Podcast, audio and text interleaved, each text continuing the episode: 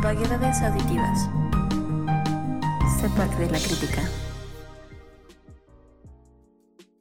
Hola, ¿qué tal? Bienvenidos a esta nueva creación de Vaguedades. Ahora en Vaguedades Auditivas estaremos con ustedes retomando el trabajo del podcast. En esta ocasión, como ya se estarán dando cuenta, nuestras voces se han cambiado, no le ha pasado nada a Joche, simplemente estamos ahora Ni Mercado y Erandu compartiendo con ustedes. ¿Cómo te va, Ni?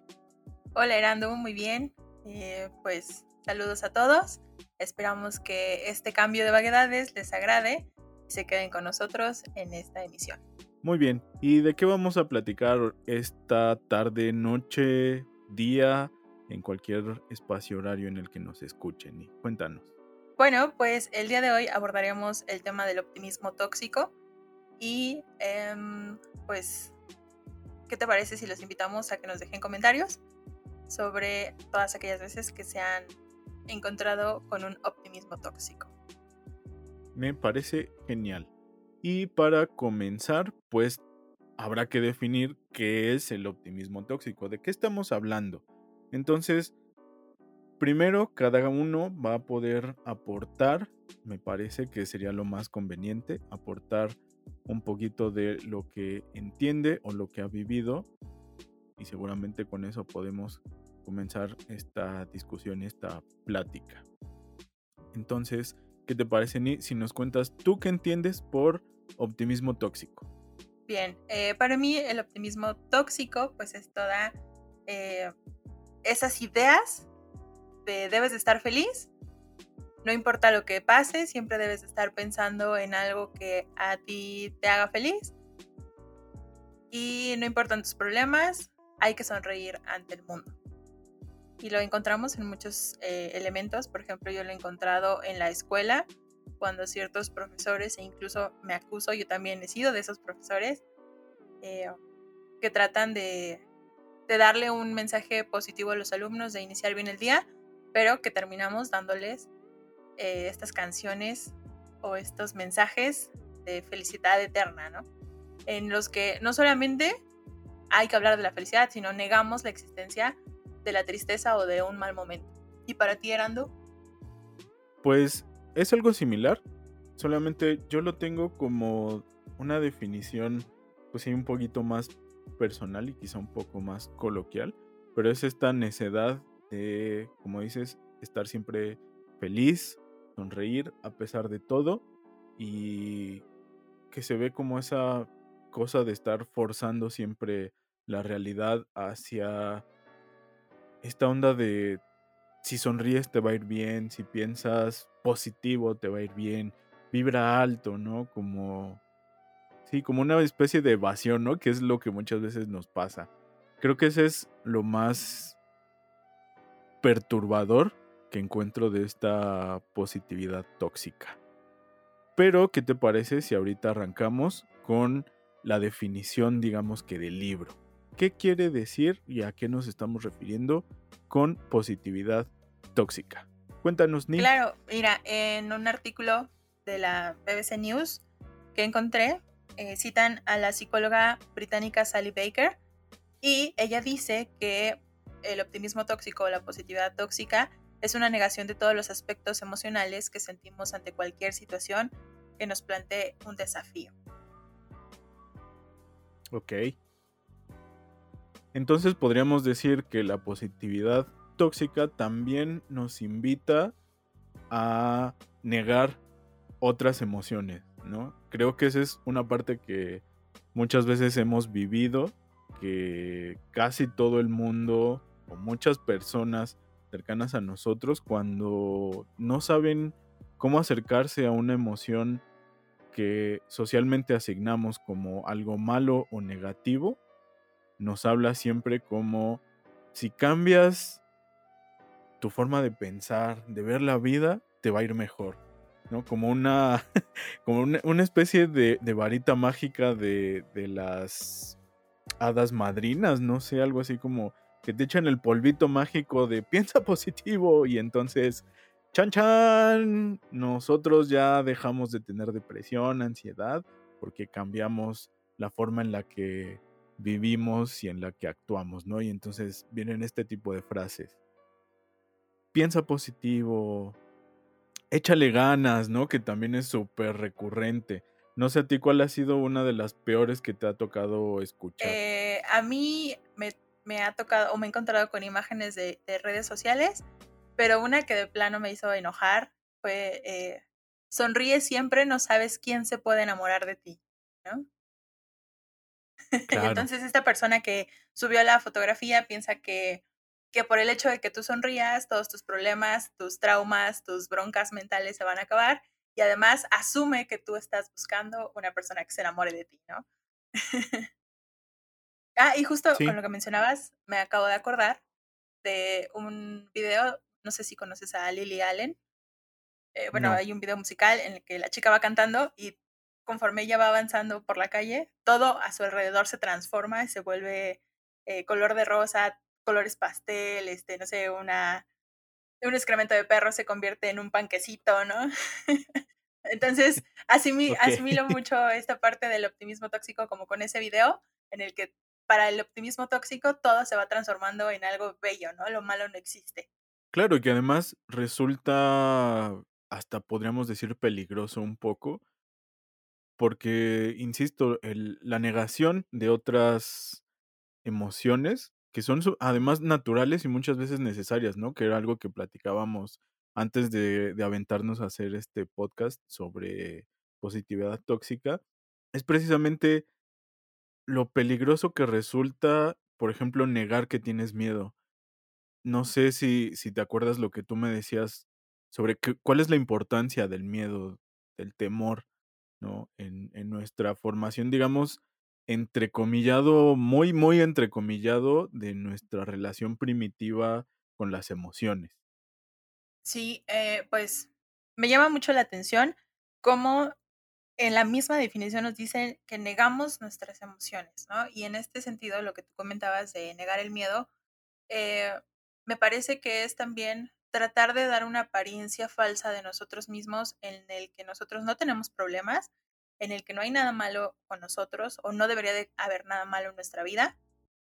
Y precisamente este sentimiento del miedo que debería servirnos para, eh, no sé, protegernos, para sobrevivir a lo mejor algún peligro que hay cerca, entonces se convierte en algo malo. Todos debemos de ser valientes en el positivismo tóxico y tenemos que atrevernos a decirle a esa persona que nos gusta y tenemos que atrevernos a empezar esa empresa o ese negocio que tenemos años soñando, aunque no tengamos ni un peso en la bolsa. Y aunque muchas veces tampoco sepamos cómo administrar un negocio y cómo empezarlo tal cual, ¿no? Cosas que pueden ser aparentemente tan simples como, oye, ¿dónde lo puedo registrar? ¿Dónde lo tengo que registrar? ¿Cómo le hago para avisarle a Hacienda que mi negocio es chiquito y que no me asalte las cuentas bancarias con los pocos o muchos ingresos que vaya desarrollando, ¿no? Pero efectivamente, creo que ese es un punto muy interesante y que además nos habla de otro punto que tenemos que tratar que es relativamente escabroso, pero también es padre, ¿no? Y vamos a esa parte que, que ya tocamos un poquito superficialmente, pero ¿Por qué es peligrosa esta positividad tóxica, queridos podcast escuchas? Bueno, para ir como en un primer término o para tratar de hablar de esto, hay que reconocer que ya mencionamos que se está negando otras emociones. Y no solamente es el simple hecho de negar, también va una cuestión muy de no sé cómo decirlo ni, pero como esconderte y, y aparentar lo que no tienes, ¿no? Es esta onda de sí, tienes que ser feliz y hay que echarle ganas siempre que no necesitas ir ni al psicólogo ni al psiquiatra que te receten algo, ¿no? Y eso se me hace, creo que ahí empieza como a, avisparse lo peligroso y lo tramposo de estas prácticas, ¿no? Porque con el simple hecho de decirle, por ejemplo, a una persona que ha sufrido depresión o que tiene algún trastorno de personalidad, échale ganas, en su cerebro el poder decir o el tener que decir le estoy echando ganas, pero aún así me siento de la fregada y no encuentro motivos para seguir vivos. pues lo ponen en un riesgo muy, pues sí, muy fuerte, ¿no? Porque no encuentro una explicación entonces lógica, coherente, de acuerdo a esta visión del optimismo tóxico, de qué es lo que voy a hacer entonces, por qué no me puedo sentir bien, ¿no? Y entonces caen este tipo de comentarios que no sé si a ti te han tocado, que ya mencionaste alguno, ¿no? El de sonríe siempre, no sabes quién se puede enamorar de ti, como si además el, el, que alguien se enamore de ti te solucionara los problemas, ¿no? Eso también ya habla, ya hablaremos en algún otro programa, pero de, de, esta masculinización me parece que de, de, los sentimientos y del actuar, ¿no? Como siempre estar dispuesto a que sea otro el que te solucione la vida, ¿no? Y como si compartir o enamorarte te quitara la depresión mágicamente, cuando muchas veces nos volvemos más vulnerables y tendemos a caer en episodios quizá de mayor tristeza. Pero a mí me parece que en un primer momento lo peligroso empieza por ahí, o sea, solamente empieza. No sé tú qué otras cosas te puedan parecer peligrosas del optimismo tóxico. Pues bastantes cosas. Eh, para empezar, creo que el hecho de eso de anular nuestras emociones, de negarlas, eh, recae también en somatizar algunas enfermedades, es decir, que nuestro cuerpo se cansa de cargar todas estas emociones que venimos negando, que venimos ocultando ante los demás, y de repente el propio cuerpo cansado de, de ocultar todas esas emociones dice, hey, aquí estoy, ¿no? Y nos empieza a doler el hígado, el riñón, en mi caso que, sufro mucho por estrés o que es algo con lo que me cuesta mucho lidiar, la espalda, ¿no? A mí me friega la espalda horrible. Y de repente decimos, bueno, ¿por qué esta persona está tan, tan mal, tan enferma, no se puede mover, no puede hacer determinada actividad, pero en los estudios sale bien? Y a veces es una cuestión emocional, ¿no? Eh, ¿Por qué? Porque el optimismo tóxico nos obliga a eso, a estar aparentando constantemente que estamos bien, que estamos felices, eh, que en nuestra vida todo marcha perfecto, que nosotros no tenemos problemas y creo que esto también recae mucho, por ejemplo, en las mamás, las mujeres y más en el caso de las madres suelen ocultar más sus sentimientos y suelen ser las personas que más llevan esta carga emocional, ¿no? Pero que tienen que reflejar ante la sociedad, ante sus pares, sus iguales, que todo va bien en su vida, ¿no? Entonces, Creo que ese es uno de los peligros, el, hecho de negar estas emociones. Y para mí hay otro eh, peligro que se hermana con el machismo y es que para las mujeres eh, todavía el optimismo tóxico es muchísimo más violento, es más agresivo. Y te voy a decir por qué.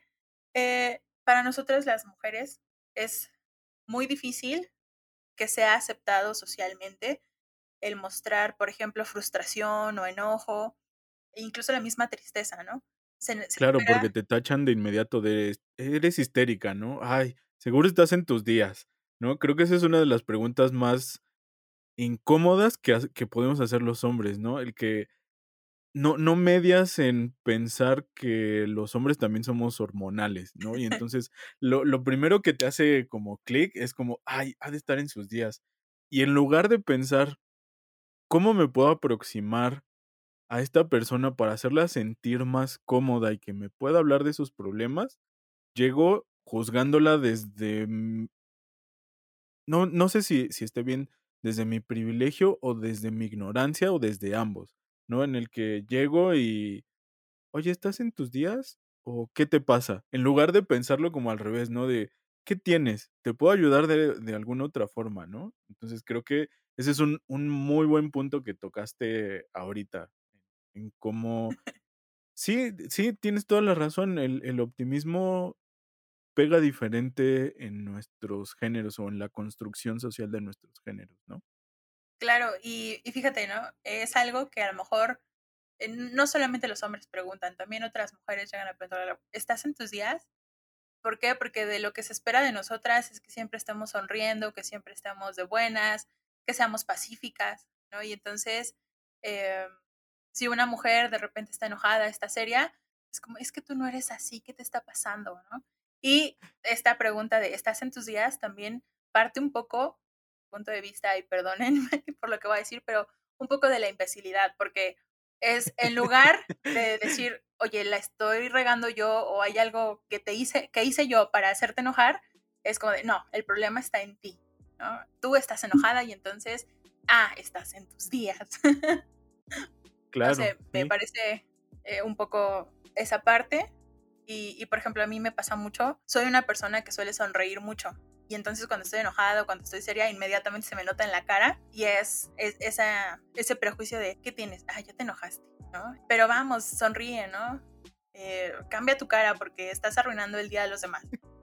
Y entonces es esa parte de, ok, me vale que te hayas enojado, me vale que estés molesta por algo, tienes que aparentar ante los demás algo que no estás sintiendo, pero solamente por no incomodarlos, solamente por, eh, por pasar un buen rato, ¿no? Y entonces también te obligan a hacer esta parte pasiva de, de, de aceptarlo todo o de, de no demostrarlo ante los demás. Claro, y eso también se vuelve riesgoso en cuanto a, no sé, lo que mencionabas, de cómo se percibe que la mujer no puede ser, no puede enojarse, como lo decías hace rato, y que eso habla también de nuestra percepción del enojo, ¿no? Que siempre está vinculado a la agresividad. Y creo que eso también es parte de una estructura de poder, ¿no? Que hemos visto y que las mujeres salen a manifestar que son asesinadas y todo y se enojan.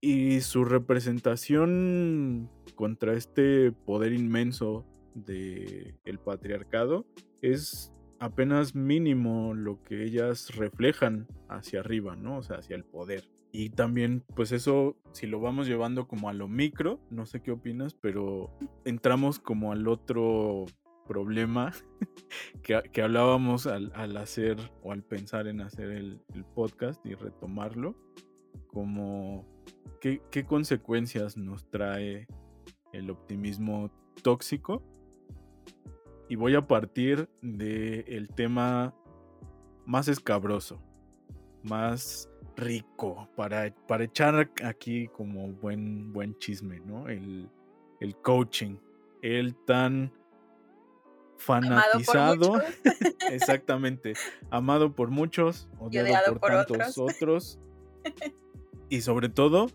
muchas veces falsificado por ellos mismos, ¿no? El coaching, ¿qué es, ¿qué es el coaching para empezar, Ni? ¿Tú qué entiendes por coaching? A mí me causa mucho problema la palabra porque yo un coach lo entiendo como una persona que te entrena para un deporte. Pero eh, ahora que unos familiares estuvieron tomando estos coachings, eh, ya entendí que es como una especie de plática motivacional, pero retiro, pero también intento fake de terapia y además que les exprime la cartera, ¿no? Para mí es eso. claro, sí, sí, completamente de acuerdo. Y entramos a un punto que, no sé, a mí me hace mucho ruido porque siento que este coaching lo que hace es jugar y empezar a entrar en esta dinámica de que hablábamos igual antes de comenzar, de la mercantilización de la felicidad. Lo que en realidad siento que venden estos coaches, porque ni siquiera, además tiene toda la razón, te hace ruido porque, no sé, sientes que te entrenan a vivir en una realidad alterna, o al menos esa es mi impresión, con igual con familiares que, que han tomado coachings de vida y coaching de... Ahora además existe de todo, ¿no? Hay coaching de negocios, coaching de no sé, siento que voy a vender coaching de cómo entender a Nietzsche en cinco consejos, ¿no? siento que es muy, muy así el, el tema del coaching. Y esa consecuencia sobre la mercantilización de la felicidad nos retoma y nos habla de un problema social que sigue siendo negar que la salud mental es parte de un problema de salud pública. Y que ¿Cómo le hacemos para llegar a esas personas en lugar de, e igual es mi perspectiva, me parece que uno de los grandes obstáculos que pone el coaching de por medio es quitar el estigma sobre ir al psicólogo o ir al psiquiatra. más bien siento que lo sigue estigmatizando precisamente por lo que hablábamos al principio, ¿no? No necesitas pastillas, lo que realmente necesitas es sonreír y tener bien pensado tus objetivos. Tener tu cama. ¿no? Sí, claro. Son como. No, no sé si ustedes hayan escuchado, queridos escuchas, estas frases de no sé, cinco consejos para ser productivo por las mañanas cuando estás cagando de sueño. O, o, no sé, ¿no? Es como, ¿por qué no puedes decir, la neta es que a mí me gusta mucho dormir, me cuesta mucho trabajo en las mañanas? Hay personas a quienes se pueden levantar a las cuatro y media de la mañana y a las ocho de la noche ya están dormidos y no los hacen ni más ni menos productores, pero esa ese concepto de hay que ser felices porque así vamos a rendir más y así podemos tener más dinero, híjole, me parece una consecuencia muy peligrosa y que en este tiempo de pandemia nos está mostrando una fragilidad muy grande. Claro, y déjame decirte que para mí esta, parte esta parte que mencionas es como ponerte unas eh, viseras del caballo, ¿no? Para los que corren, eh, que, que, no te permite ver otras perspectivas. Por ejemplo, eh, pues esta parte de, de los consejos que te dan para, para ser productivo en las mañanas, ¿no? Y entonces, o, por ejemplo, ¿no? Si quieres ser exitoso tienes que leer dos libros por semana o hacer determinadas cosas. Y entonces, a mí me causa mucho conflicto porque imagínate, ¿no? Eh, lo están escuchando, estos consejos están siendo escuchados por personas que se levantan a las 5 de la mañana, que tienen eh, dos turnos de trabajo para poder levantar a, o sostener a su familia y que aparte tienen que tener un negocio de, de lo que sea, ¿no? Vendiendo algo y aparte tienen que cuidar a sus hijos y ocuparse de las labores de, casa. Y entonces viene una frustración porque lo que me está diciendo el coach es que lea por semana o que haga determinadas cosas, pero mi tiempo no me rinde. Y entonces, bajo esa perspectiva, yo soy un fracasado porque no estoy leyendo esos libros o porque no estoy haciendo esas cosas. Y eh, pues mi frustración es esa, ¿no? Que tengo miles de cosas que hacer y no puedo, no alcanzo el éxito, no alcanzo esa, ese nivel de vida que me promete el coach porque no tengo el tiempo para hacerlo. Entonces a mí me parece además de deplorable algo que solamente nos ubica en cierto contexto, ¿no? Por ejemplo, no pensamos que el coach se levanta a las 11 del día, de que ya tiene una vida asegurada, que a lo mejor recibe dinero sin esforzarse y que a lo mejor su única preocupación es darle atención a su hijito, ¿no? O a su perrito, porque luego ya no tienen hijos. claro, es como, es como esta visión de muy trayéndolo ahora a, temas electorales, es como esta visión de Ricardo Anaya, ¿no? De me da tanto coraje que se gasten dos mil varos en caguamas, pero no le da coraje que solo ganen dos mil pesos, ¿no? Es como, bueno, ok, ¿cómo le haces exactamente para salirte de esa burbuja? E insisto, ¿cómo le haces ver a la gente con otras realidades que los temas de salud mental también son importantes? Y me parece no sé, creo que esa es una de las grandes deudas, no solamente en este gobierno o en otros gobiernos o en otros países, porque me parece que en, todo el mundo el recorrer a un espacio de consejería, pero digamos que profesional y, ahora sí que suena mal decirlo, ¿no? Pero certificado, o sea, no es como que siempre pongo este ejemplo absurdo de no vas con el médico y, y le dices, oiga, es que me duele mucho el estómago y el médico no te va a decir, no, es que usted solo tiene que echarle ganas, ¿no? O sea... Son mariposas, estás enamorado. Exacto, ¿no? y entonces, piensa positivo, es que solo estás enamorado, no te tienes que tomar nada. Ese es muy buen ejemplo, ¿no? O, o es como si tuvieras que decirle, se me rompió la muñeca ay, pues busca acostarte de otra forma y a ver si así se te compone, ¿no? Vela de otro, desde, otro, desde otra perspectiva. Eso es a lo que me parece que es más absurdo, ¿no? insisto, a, no querer ir y enfrentarte con las emociones. Había un video que, que te compartí, Ni, sobre este chico de... Eh, que está como coqueteando consigo mismo, ¿no? Y, y, ah, me traes ganas, ¿no? Sí, te traigo ganas uh, vamos a hacerlo, uh, sí, vamos a hacerlo. Y de repente es como, ¿quieres que te duela? Sí, sí, por favor, que me duela. Ah, entonces vamos a atacar ese trauma. Y es como, no, no vamos a llegar ahí, ¿no? Ese es como lo más preocupante para mí de este optimismo tóxico, que precisamente te fuga de tu realidad y no te permite, deja tú ya de sanar, simplemente de reflexionar sobre qué es lo que te está pasando, por qué te sientes así, ¿no? A mí, por ejemplo, en mi terapia, cuando llegué como en el estado más bajo, mi terapeuta me dijo, bueno, a ver, tú dime, ¿qué es realmente lo que quieres? ¿Tú quieres morirte o dejar de sentirte así? Y entonces ahí es cuando te vuela la cabeza y te das cuenta, claro, yo no quiero morirme, yo quiero dejar de sentirme así. Y entonces ya puedes empezar a trabajar todo este tipo de cosas y estas cargas.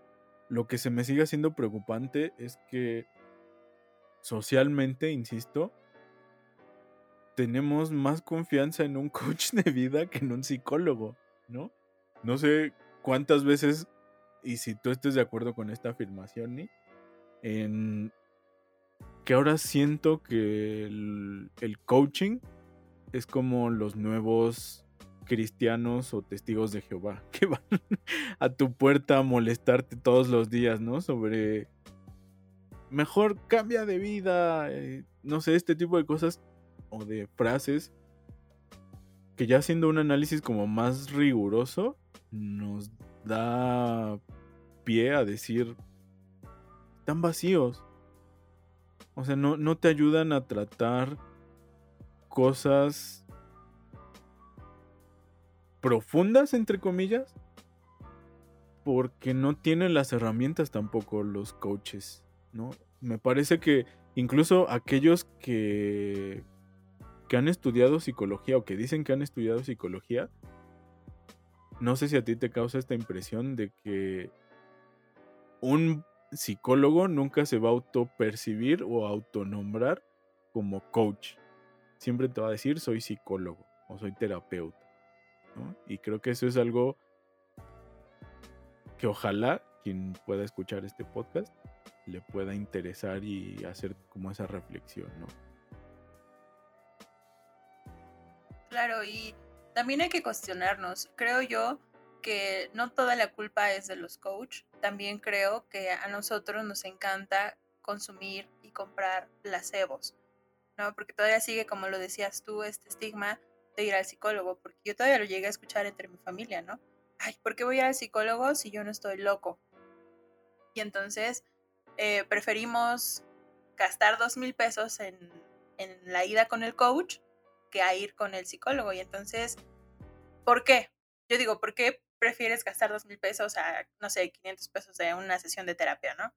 Pues porque a lo mejor el coach te va a decir algo bonito, algo que quieres escuchar o que te va a hacer sentir importante, Y el psicólogo te va a ayudar a rascarle y a entrar a ese lodazal que eres.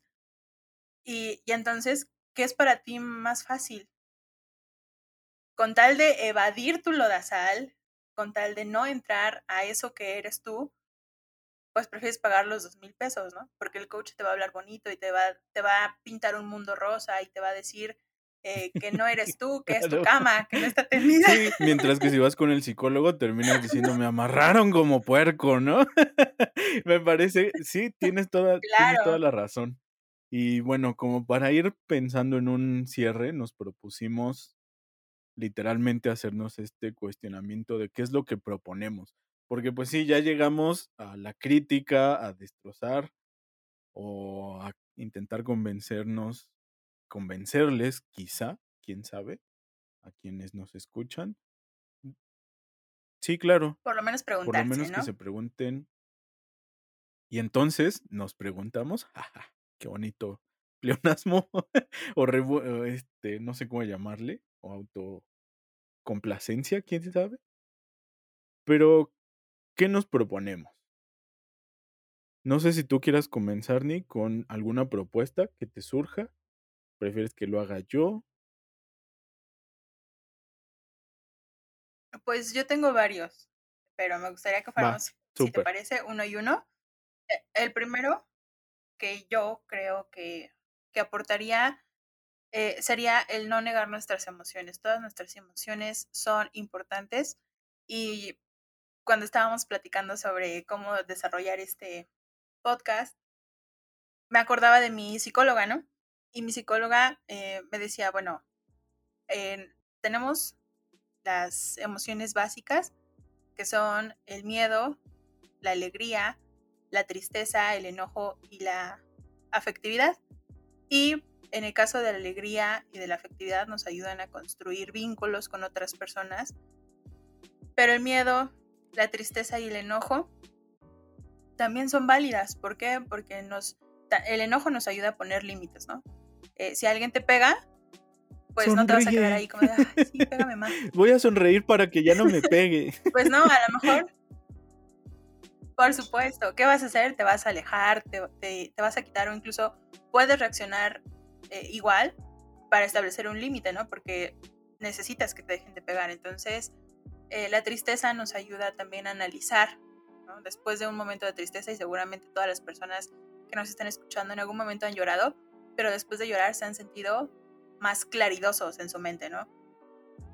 Han tenido ese momento de despeje, de decir, ah, ya lloré, ahora ya puedo ver las cosas de otra manera.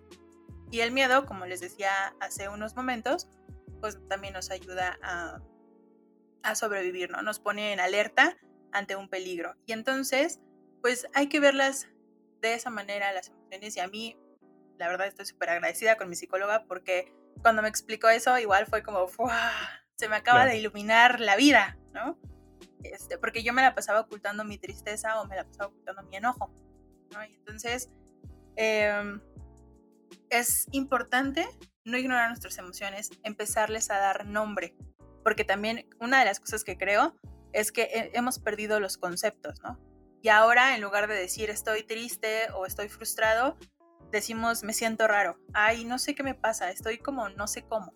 Y entonces necesitamos empezarle a dar nombre a nuestras emociones, eh, aunque sea un, nombre inventado, ¿no? Pero empezarle a decir por su nombre a las cosas, porque el, nombrarlas hace que existan y el que existan hace que las podamos eh, analizar, ver y a lo mejor trabajarlas. Entonces, pues el no disfrazar emociones con otras, ¿no? También sería otro de mis, de mis consejos. Y si algo que a mí me ha servido, por ejemplo, es que a veces no lo puedo decir, me es muy difícil explicarlo, pero cuando yo lo escribo, otro mundo se me abre, ¿no? Y me he dado cuenta, cuando estoy muy triste, cuando estoy muy estresada, el escribir algo a mí me ayuda. Y es la manera en la que yo expreso mis emociones y las puedo analizar. Ya al verlas en una letra, en un texto, digo, ah, esto es lo que me pasa, ahora ya sé qué voy a hacer, ¿no? Y a lo mejor las personas dicen, ay, no es que a mí no me gusta escribir, qué hueva. Ok, conviértela en música, conviértela en otra cosa que a ti te llame la atención. Por ejemplo, he conocido personas que están enojadas o están tristes y se ponen a cocinar. Y no hacen nada, a lo mejor les sale mal el pastel, se les hunde, este, se les va de ladito, pero se tranquiliza, ¿no? Entonces, también es buscar de qué manera podemos expresar eso que sentimos, de qué manera lo podemos dejar fluir y a lo mejor lo podemos superar, ¿no? O trabajar, empezar a trabajar. totalmente de acuerdo. Yo agregaría además que se debería enseñar eh, en las escuelas. Yo creo que desde el nivel básico, como a... Va a sonar como muy de, de película gringa, pero como abrazar tus emociones, ¿no? Este, creo que ese es un buen aporte, no diré que es maravilloso, pero eh, la película de Upside Down, este, no, no se llama Upside Down, Inside Out, este, intensamente en español. Ajá. Sí, intensamente. Me parece que es un buen ejercicio para nombrar nuestras emociones, como decía Annie, y también lo importante que es reconocer que no somos ni omnipotentes y que no estamos obligados a resolver todo conforme nos dicta una sociedad, ¿no? Que también suena un poco individualista, pero también es una realidad que me parece importante resaltar, ¿no? Que, no sé, yo pensando en, en a lo mejor mi recorrido sociopolítico, el otro día leí una frase de, no me acuerdo, de una pensadora eh, anarquista que decía, es que en la militancia solo se tienen bajas por muerte y ya, nunca se tienen bajas por depresión o por tristeza. Y hablaba mucho de esa presión social por ser productivo, por estar siempre en la lucha, por, ¿no? Como esta onda de no te puedes cansar porque eres flojo. En ese momento tendemos mucho a ser como esa sociedad de que enjuicia ya todo. O y cuestiona, no es, ¿no? Exacto, y no es que esté mal cuestionarlo, pero ¿a dónde nos lleva? O sea, mi conflicto sigue siendo el, si lo estás cuestionando solamente por cuestionar o por incomodar, me parece que es algo, pues, intrascendente. Si haces una crítica o una aportación como para, para crecer, es diferente. Y también respetar el espacio del otro que no te quiere escuchar, ¿no? Porque también existe esta otra parte que hablábamos antes de iniciar el programa y que ahorita me, me regresó en, en, el impacto que causa un simplemente, un simple saludo, ¿no? El, hola, ¿qué tal, Ni? ¿Cómo estás? Si te atreves a decir, hoy me siento mal, hoy me siento triste, hoy fue un día de la fregada, le rompes al sistema o a la persona que está frente a ti su idea, ¿no? Y lo que decíamos, ¿por qué no puede ser normal y simplemente decir, bien, ¿y tú cómo estás? Y yo decirte, bien, gracias por preguntar, ¿no? Es como, ¿por qué, por qué tenemos que, que decir lo que sentimos, ¿no? Y está mal visto llegar y decir, ¿cómo te fue hoy? Hoy me siento muy cansado. Y es como, pero nadie quiere saber que estás muy cansado, ¿no? Y entonces es como, ¿y para qué me preguntas? Pues, ¿no? O sea, era más fácil decir, hola, bienvenido, ¿no?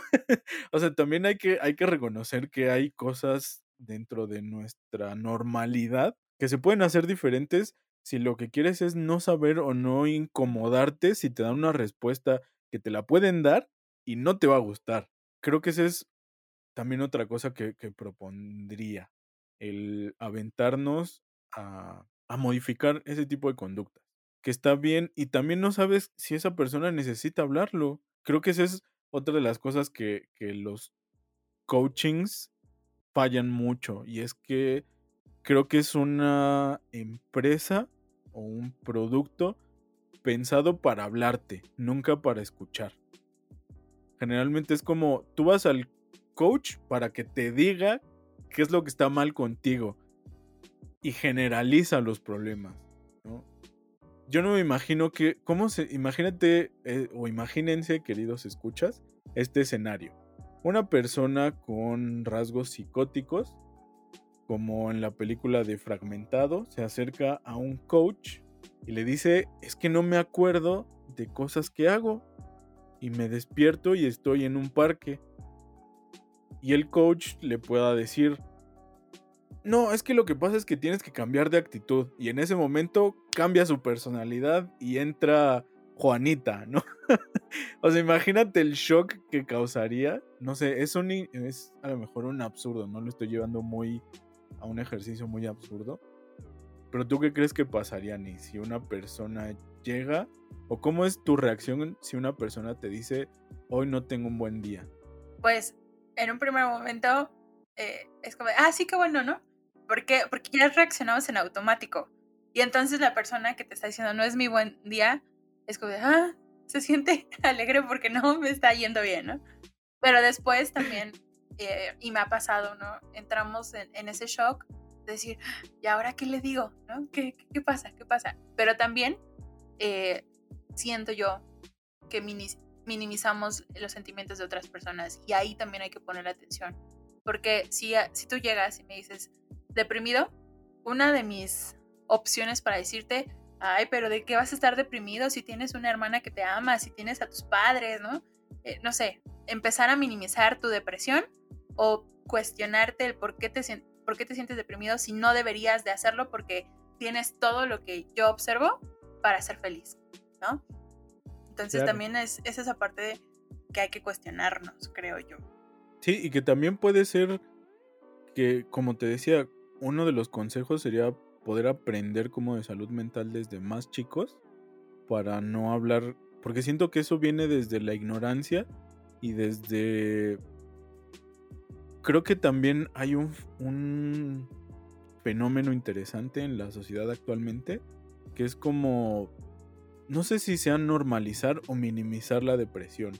¿no? Porque muchas veces, y creo que ahí viene esa parte de saber reconocer las emociones y nombrarlas. Si tú preguntas cómo te sientes, puede que una de las respuestas sea, hoy me siento como deprimido, que no es lo mismo que estar triste. ¿No? Porque ya tenemos, no sé, tú y yo a lo mejor ya tenemos una concepción y lo hemos trabajado, cuál es la diferencia entre Oh. estar triste y estar deprimido, ¿no? Y entonces me parece que socialmente la tristeza está como borrándose, no sé si esa es como una paranoia mía y se está como normalizando mucho el decir es que me siento deprimido cuando estamos tristes. O ando en la depre. Ajá, ajá, ¿no? Y no porque esté mal usar esos términos, sino el análisis que al que estamos invitando, ¿no? ¿A, qué te refieres cuando dices me siento deprimido? Y entonces, no sé, hacer como esta onda de voy a investigar rapidísimo en Google qué quiere ser estar deprimido. Y entonces cuando ves todas las características de una persona deprimida es como, bueno, creo que podría estar nomás triste hoy, ¿no? O sea, creo que eso es algo muy importante que no siempre hacemos. Y creo que, es- que esto va para todos, ¿no? En general, ¿qué tanto sabemos de estos temas y qué tanto hacemos como una generalización, ¿no? También es bien complicado decirle a una persona, ve a terapia sin que te lo tome a mal, ¿no? Así es, sí, definitivamente. Esto que mencionabas de aprenderlo desde chiquito, fíjate que con la nueva reforma educativa, eh, una de las materias que se agregó al currículo fue la educación socioemocional, Y yo tomaba un curso de actualización para profesores sobre esta, esta materia y muchas maestras lo que hacían o lo que platicaban que hacían era que le ponían de estas canciones alegres a los alumnos y empezaban como con motivaciones y eso. Y la docente que nos estaba impartiendo el curso decía, no, es que eso no es educación socioemocional, es una parte, pero también es enseñarles a reconocer a los jóvenes, a los niños que tú tienes, a reconocer sus, eh, sus emociones, ¿no? Y entonces ahí es como también un pantallazo que recibes porque dices, híjole, ¿cómo voy a enseñar algo que yo todavía ni siquiera aprendo, ¿no? No sé, cuando estoy enojado, no sé por qué me desbordo así o no, no, no puedo aprender a manejar mis emociones. Entonces, a mí, como profesora, en ese momento me metió en una, eh, eh, sí, en, en una... Prete. Sí, o sea, de- definitivamente una disyuntiva de decir, demonios, ¿no? Tengo que, para poder hacerlo, aunque yo no imparta esa materia, pero sí tengo que empezar a identificar mis emociones, a darles nombre, a saber eh, en qué momento y cómo las puedo controlar, ¿no? Entonces, pues también está padre que digamos, ah, los niños, pero si ustedes son padres, si ustedes en este momento están conviviendo con alguien de la escuela, pues a lo mejor estaría padre como de repente por las tardes robarle un ratito el libro de educación socioemocional y leer lo que viene, ¿no? Y otra cosa que iba a mencionar es que nosotros somos los dueños de nuestras emociones. Nadie puede decirnos qué sentir o qué no sentir y sería una equivocación, creo yo, el cederle ese poder a alguien más, ¿no? Darle ese poder a ti, Erandu, a un coach o incluso a tu mamá, ¿no? De controlar tus emociones, de, de ponerte triste, de ponerte feliz, de ponerte emotivo. ¿Por qué? Porque es lo que parte, lo que nos identifica, lo que conforma nuestra personalidad. Y entonces tendríamos nosotros que ser completamente libres para poder decir cuál es nuestra emoción y no, no cederle ese, ese poder a alguien más, creo yo. No sé qué opinas. Sí, definitivamente, creo que eso es muy importante y además me lleva a otra reflexión que ahorita me, me acordaba de la importancia, creo que lo vamos a repetir mucho, pero la importancia de aprender a conocer las emociones, porque esta onda de estoy depre, la depresión no es un sentimiento, ¿no? Y eso es algo que, insisto, que creo que, que se ha ido modificando o que en el entendimiento social es diferente que en un ámbito clínico quizá.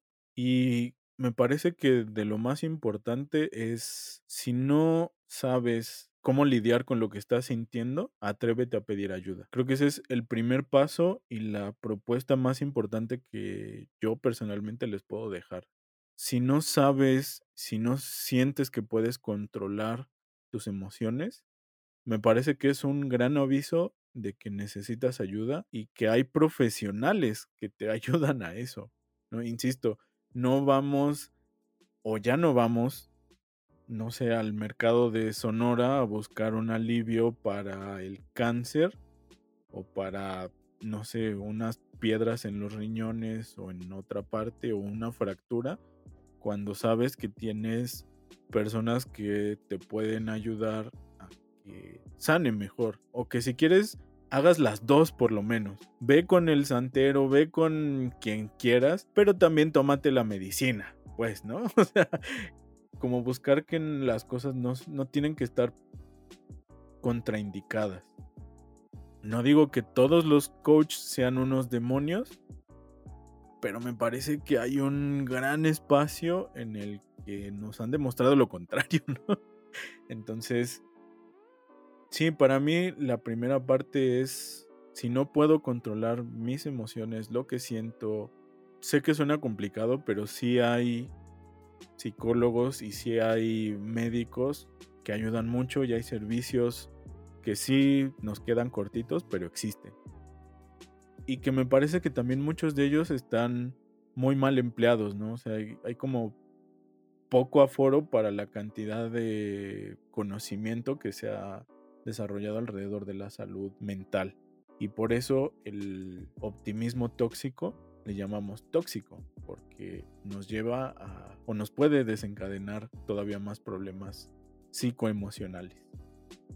¿Cómo te gustaría cerrar este podcast, Pues con dos cosas. La primera sería también que nos alejemos un poco de las redes sociales o empecemos a verlas en su justa medida como simplemente un aparador, ¿no? Porque también mucho del aumento de la depresión, perdón, de la tristeza y mucho del aumento del optimismo tóxico se debe a que vemos en redes sociales vidas falsas, ¿no? O solamente una parte de la vida de alguien y que por eso creemos que es perfecta y que nuestra vida ojalá y debería de ser así. Entonces, tratar de ver a las redes sociales como eso, como un aparador, como un escaparate, solamente publicamos lo bueno de nuestras vidas, pero no está todo lo bueno o no está todo lo malo. Y no tenerle miedo a buscar ayuda, a decir lo necesito. Ya en algún momento de mi, del podcast les contaré por qué yo empecé a tomar terapia y cuál fue ese proceso.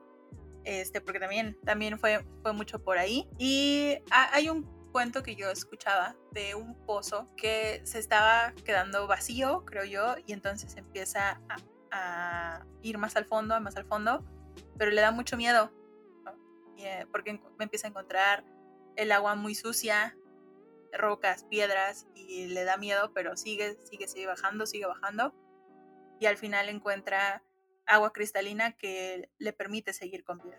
Y yo comparo mucho esta historia con esa parte de ir al psicólogo, ¿no?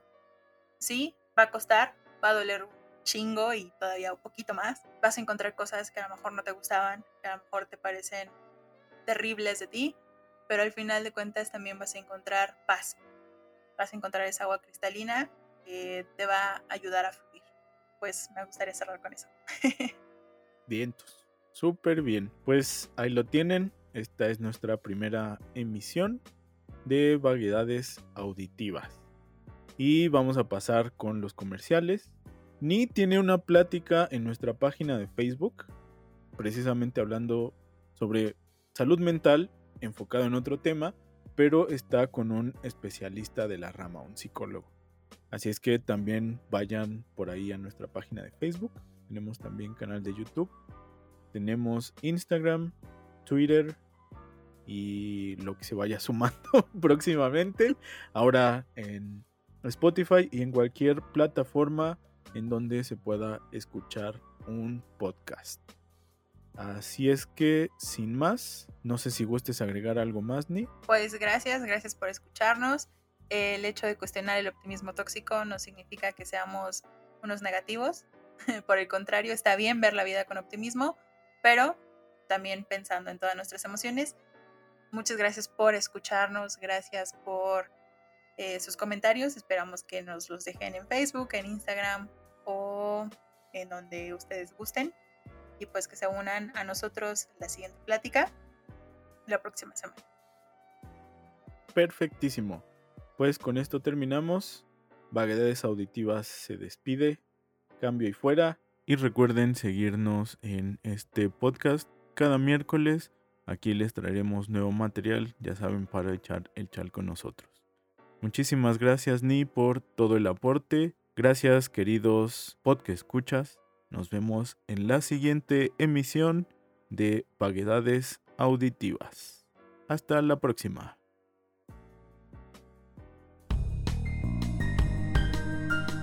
Vaguedades auditivas. Parte de la crítica.